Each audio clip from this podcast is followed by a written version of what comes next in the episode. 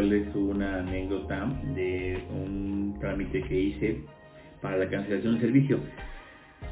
En, últimos, en los últimos días, las últimas 48 horas, he tenido problemas de conectividad de voz y datos. Entonces lo que decidí fue el día de hoy ir a cancelar mi servicio de internet y de telefonía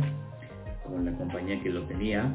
porque bueno, ya estaba un poco cansado porque no era la primera vez, aunque no había tenido una falla tan importante, sí había recurrencias en cuanto a que había intermitencias en el servicio. De repente iba internet, tardaba, regresaba, o estaba viendo alguna aplicación o alguna televisión, algún programa, perdón, o alguna película de estas en streaming y se cortaba o se detenía o se salía porque se cortaba el internet, bueno, en fin, tampoco, tampoco le voy a echar toda la culpa a ellos porque al final también el plan que yo tenía era un plan más o menos básico, no necesitaba yo de más, la verdad es que no soy muy adepto a las aplicaciones ni a los programas en streaming o en estas aplicaciones móviles, lo ocupaba para, para cosas digamos menores pero sí había sido muy recurrente en los últimos meses. Y bueno, el día de antier, ayer y hoy definitivamente se fue el servicio por completo. Los estuve reportando varios días en diferentes momentos del día y jamás me dieron respuesta. De hecho, en uno de esos días salí eh, a hacer algún trámite y después de que me encontré a uno de los técnicos aquí en la calle, le pregunté y me dijo que pues ellos el reporte aún pero que bueno, este, que, eran varias rutas las que andaban en, la zona y que seguramente alguno de ellos podía traerlo posteriormente. Bueno, en fin. Terminé por ir el día de hoy a cancelarlo. Y bueno, eh, ¿por qué traigo este tema a colación? A lo mejor dirán ustedes, bueno, que tiene que ver el tema de tu servicio de internet con el tema de, de los o de los temas que hemos estado abordando en este en ese videoblog y son los por los cuales creamos o creé este,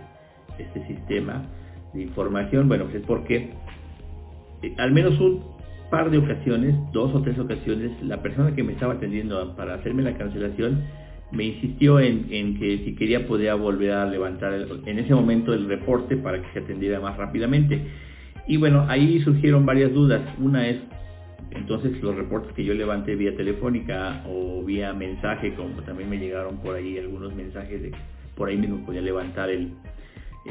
reporte, jamás llegaron a su sistema, porque según ella nos dan reportes de, fallas desde el 2017 que había sido una, o sea, imagínense. Eh,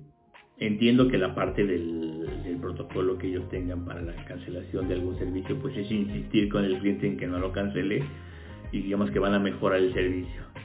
Y por último, bueno, pues ella no tenía ninguna, ninguna responsabilidad ni ninguna culpa, ¿no? Entonces yo la verdad es que le dije, pues muchas gracias, te agradezco la insistencia, pero la verdad es que ya no me interesa continuar con este servicio y voy a buscar otro. Por cierto, al día de hoy, en este momento, no, sé cuál voy a contratar ni con quién. Si alguien tiene alguna sugerencia, eh, pues ahí se me puede poner en los comentarios, se los voy a agradecer. Por cierto, mmm, me dijeron algunos, algunos conocidos de la zona donde vivo que esa compañía es muy recurrente, había tenido problemas, o ellos también habían tenido problemas de, conectividad con ellos, tanto en telefonía como en internet, en voz y datos, así que me parece que deben de revisar ahí sus protocolos de, actuación y de servicio, de mantenimiento o de conectividad, no sé, eh, no soy ingeniero, eh, sobre, sobre el servicio que ustedes están ofreciendo. Pero en fin, ¿y a qué voy? Eh, me, surgió aquí el tema del servicio a clientes, ¿no? O, del, o de la atención a clientes. Y a veces sucede en muchas empresas, sobre todo en pymes o en negocios,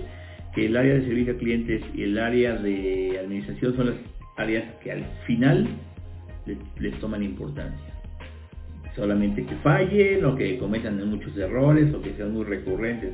o que cuesten dinero, ¿no? que ya nos peguen el bolsillo, es como volteamos a ver qué está sucediendo con esas dos áreas, ¿no? administración y atención a clientes. En administración ya lo hemos tocado en, programas anteriores, pero el día de hoy me, gustaría tocar el tema de atención a clientes, porque yo creo que el servicio a clientes debe de estar eh, perfectamente capacitado inducido, vaya la expresión, este, y contratado o contratado, inducido y capacitado en ese orden, de la mejor manera para que la empresa o el negocio tenga una excelente pre, durante y post venta. ¿Por qué? Porque al final ellos, digamos, son la cara amable del negocio, ¿no? A lo mejor si tienes un equipo de ventas o un equipo comercial, que es el que hace el contacto al cliente, lo enamora, lo trae a tu negocio, pero si no tienes una buena, eh, un buen servicio a clientes, atención a clientes durante la captación de este cliente o post venta, es decir, cuando ya realizaste la venta y después el seguimiento, olvídate, de nada va a servir que tengas a los mejores comerciales si tu área de servicio a clientes está fallando. Entonces, bueno, yo aquí lo he dividido, les digo, en tres, en tres, en tres áreas o en tres puntos muy importantes, que es la contratación, la inducción y la capacitación. Y bueno, más allá, en el punto número uno es la contratación. Y más allá de, identificar cuál es el mejor perfil durante las entrevistas, los tests, las evaluaciones, los exámenes que les hagamos para poder escoger a la persona idónea, haber revisado el currículum, las referencias, la experiencia, etcétera, etcétera, etcétera. Yo siempre eh, sugiero, y eso lo apliqué en algunos de los empleos que tuve anteriormente, eh, un tipo panel de expertos. ¿Y qué es esto? Es juntar a un equipo, ¿no? O, miembros del equipo de, la empresa y digamos darle a la, a la, persona o al candidato una serie de cuestionamientos, puede ser que los estudie 5, 10, 15 minutos antes y que ellos den idea, o sea, más o menos darle un preámbulo de qué se trata el negocio, cómo son más o menos de manera general las políticas, muy, muy sobre todo esto es muy, muy sobre la mesa, muy, muy vago, simplemente para que se dé una idea de cómo funciona el negocio y que esas preguntas eh, enfocadas a la operatividad, ¿no? sobre todo del puesto en el caso de servicio a clientes o de atención a clientes, pues veamos cómo resuelven, cómo resuelve esta persona esos problemas, ¿no? Qué tanta imaginación tiene, cómo es este, cómo es, cómo qué tanta habilidad tiene para poder resolver esos problemas, para que así, de esta forma, nosotros nos demos una idea si, el, chico o la chica que estamos queriendo este, agregar al equipo, pues pueda funcionar y pueda sobre todo tener la capacidad de resolver sin tener que tener a alguien siempre detrás que le esté resolviendo los problemas, sin tener que estar eh, o tener a alguien que le esté dando instrucciones de cómo hacer las cosas, porque al, al principio cuando alguien es nuevo podemos estar ahí un poquito detrás, ¿no? apoyándolos, apoyándolos, pero también es cierto que si somos, por ejemplo, una empresa pequeña o un negocio, el dueño pues, no puede estar siempre detrás de las personas diciéndole cómo y qué tiene que hacer. Entonces, creo que eso es importante, un poco de la iniciativa de cómo podría funcionar. El segundo punto sería la inducción. Este es importantísimo, porque aquí es donde le tenemos que decir a nuestro candidato, que bueno, ya no es candidato, más bien ya es la persona que nosotros hemos elegido, por dónde es el camino que tiene que ir. O sea, darle todas las herramientas para que esta persona sepa hacer perfectamente bien su trabajo, sin necesidad de que tenga un, digamos que un capataz atrás de él diciéndole cómo lo tiene que hacer y, qué es lo que tiene que hacer. Y me refiero a las herramientas no, no al, equipo de cómputo, al espacio físico, al escritorio, al móvil, o, no, no, no, a la diadema o lo que tenga que usar, sino a todas las herramientas me refiero a que sepa eh, cómo es el proceso o los procedimientos en el negocio, ¿no? Cómo es el flujo de comunicación, quién autoriza qué, cómo, cómo funciona el tema de la logística, cómo se levanta un pero perfectamente, que lo entienda, que lo comprenda y que lo analice perfectamente para que para que esta persona cuando se enfrente a un problema lo pueda resolver sin necesidad de recurrir a, tu, a su jefe. Claro, siempre tiene que haber parámetros y siempre tiene que haber, digamos, topes en los cuales dependiendo del nivel, ¿no? De la jerarquía del puesto, pues hay un cierto tope en el cual de ahí no puede pasar y se requiere una autorización para una para tomar una decisión mayor. Por ejemplo, si vas a hacer alguna devolución o un cambio una, o una devolución en dinero, bueno, siempre tiene que haber alguna autorización de algún escalafón o alguna posición superior para que esto no se vuelva este, un problema. Pero sí es importante que la persona sepa, digámoslo así, las entrañas, cómo funciona, cómo se mueve, cómo, cómo, cómo reaccionan a las quejas, cómo le dan seguimiento a las quejas, cómo, ejemplos, por ejemplo, de, cómo han resuelto otros problemas eh, otras inquietudes, necesidades, que sepa cómo atender y cómo resolver las dudas para que así eh, sea rápido, eficaz, rápido y que tu servicio al cliente sea muy, muy dinámico, porque al final te va a resolver mucho de la vida a ti, porque si no, vas a terminar resolviéndolo tú y ahí no vas a tener eh, una persona que le va a estar pagando como parapeto y no te va a servir de nada porque al final lo que estás resolviendo es tú. Entonces, lo que se necesita en esta posición es también alguien que tenga esa iniciativa. Por supuesto, como repito, tiene que tener sus, este, sus límites. Tampoco puedes dejar manga abierta a esta persona, pero sí tiene sus, tiene, debe tener sus límites para que, eh, digamos que después de cierto volumen, de cierto importe o de cierta, eh, eh, no sé, tamaño del problema, bueno, ya tenga que recurrir a una tercera para poderlo resolver. Ahora recuerden, el decirle no a un cliente tampoco significa que sea tan malo.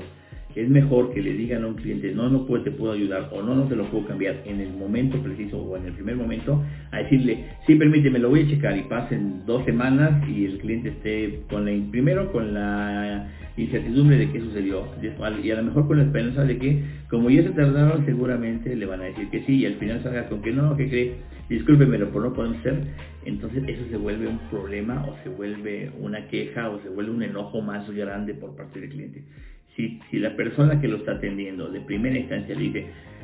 discúlpeme, pero por políticas no podemos hacer el cambio, no podemos hacer la devolución, a lo mejor el enojo es grande, pero en ese momento y lo resuelves y ya se acabó. Sin embargo, si dejas tú que pase mucho tiempo, y no mucho tiempo no estoy hablando de días o de semanas, puede ser uno o dos días, la expectativa se vuelve más grande y eso puede crearte o acarrearte un problema más grave y más grande, sobre todo ahora que estamos hablando también cuando están inmiscuidos, por ejemplo, redes sociales, las quejas de redes sociales, que se quejen de ti, que hablen mal de ti o de tu empresa o de tu negocio, o de tus servicios o de tus productos, cuando a lo mejor también el error del cliente porque no pidió o no solicitó o no compró lo que debió haber comprado por ende pues, la responsabilidad no es, no es completamente de tu, de tu negocio. Perdón. Y finalmente, la capacitación. Es decir, hay que crear un, plan anual de capacitación para todas las áreas, ¿no? no nada más para de atención a clientes, no solamente para de administración, para el área comercial, para todas las áreas, pero bueno, cuando hablamos ahorita del área de, atención a clientes, pues hay que hacer un plan anual, puede ser semanal, puede ser este, mensual, quincenal, ¿no? bimestral, no sé. El chiste es que tú en ese, en ese, en ese plan de ese plan de capacitación o en esa capacitación, además de poner, digamos, eh, la, eh,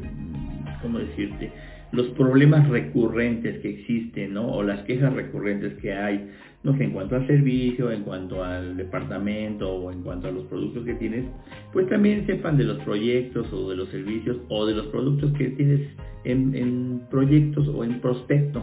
Y con esto, bueno, pues es, es, muy bueno porque la gente va a saber dónde está parada, hacia dónde va, y creo que ahí puedes generar un sentimiento de pertenencia en la empresa que muchas de, las, de los negocios pues se quejan o muchas de las empresas se quejan de que luego a veces las personas, los colaboradores, no hay un sentimiento de pertenencia. Pero pues también hay que ser honestos. ¿Cuántos de nosotros en nuestro negocio también hacemos que se genere ese sentimiento de pertenencia. Si la gente no sabe en dónde está parada, qué proyectos nuevos hay, hacia dónde, hacia dónde va el negocio, si está creciendo, si no está creciendo. Pero bueno, en fin, creo que son tres puntos importantes. Es un esbozo general de las áreas de oportunidad en las cuales eh, me quise, tocar en este, en este punto, en este momento en el cual a mí me tocó tener la mala experiencia de tener un mal servicio. Eh, esto no, no, fue, no fue ocasionado por el servicio a clientes como tal, pero a lo mejor sí fue ocasionado por otras áreas de la, de la misma empresa en las cuales pues no me dieron una, una, este, una solución a mi problema en ese momento y bueno, desató que pues yo me saliera de ese negocio o cancelara ese negocio. A lo mejor mi facturación no era la mejor, no era la más grande, no era la más importante, pero bueno, si pensamos en negocios pequeños, en pymes o en empresas que son muy pequeñas y que se te vaya uno o dos clientes por no por tu producto o no por tu por el servicio que estás ofreciendo, sino por la atención a clientes, pues creo que eso es lo peor que te puede suceder. Buenamente la atención y ser un excelente día.